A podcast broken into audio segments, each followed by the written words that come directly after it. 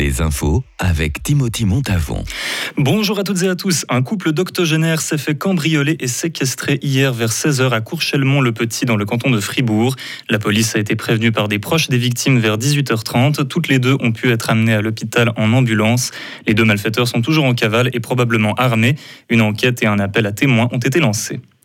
C'est une médaille d'or de pétanque pour le fribourgeois Ulysse Tsimin. Âgé de 14 ans, il a été sacré champion d'Europe junior de pétanque le week-end dernier.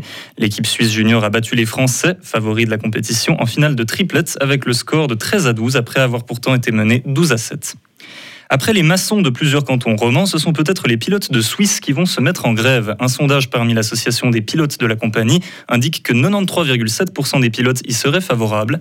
Eurowings, une autre filiale aérienne appartenant à la Lufthansa, tout comme Suisse, ont déjà fait grève jeudi de cette semaine et recommencent demain et mercredi.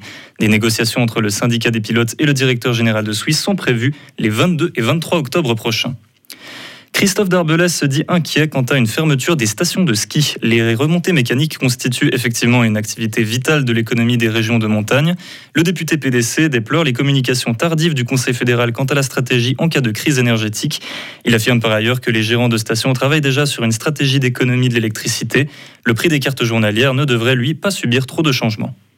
Le thermomètre a grimpé jusqu'à plus de 25 degrés dans le Jura en plein mois d'octobre, du jamais vu en cette période de l'année depuis 1959. La faute à un vent du sud-ouest qui balaie la région de Delémont. Ailleurs en Suisse, il fait aussi extrêmement doux pour un début d'automne, plus de 20 degrés un peu partout dans le pays. Des milliers de Français se rassemblent aujourd'hui à Paris pour une marche contre la vie chère et l'inaction climatique, un événement organisé par le parti de la gauche unie, la NUPES, qui survient en pleine pénurie de carburant. Au total, ce sont des centaines de bus affrétés et quelques 30 000 personnes attendues. Cette manifestation a plusieurs revendications importantes, retraite à 60 ans et augmentation des salaires, et taxation des super-profits, entre autres. Joe Biden n'a aucune intention de rencontrer le prince héritier saoudien Mohamed Ben Salman au sommet du G20 le mois prochain.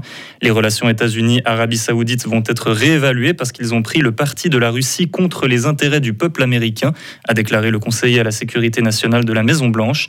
Il annonce que les États-Unis pourraient en conséquence revoir à la baisse leur aide militaire aux Saoudiens. Et pour terminer, une blague qui finit par coûter cher. Hier soir, à la fête, foraine de Mensingen, dans le canton de Zug, des inconnus ont volé une auto-tamponneuse et se sont enfuis avec. Ils ont descendu une pente de 300 mètres à bord de l'engin avant de l'abandonner dans un pré. Il y en a pour environ 8000 francs de dégâts. Pour rappel, une auto-tamponneuse pèse environ 300 kg et a besoin d'être alimentée en électricité pour pouvoir rouler, ce qui signifie que les vandales ont dû soulever le véhicule et ensuite le pousser sur toute la durée de leur trajet. Retrouvez toute l'info sur frappe et frappe.ch.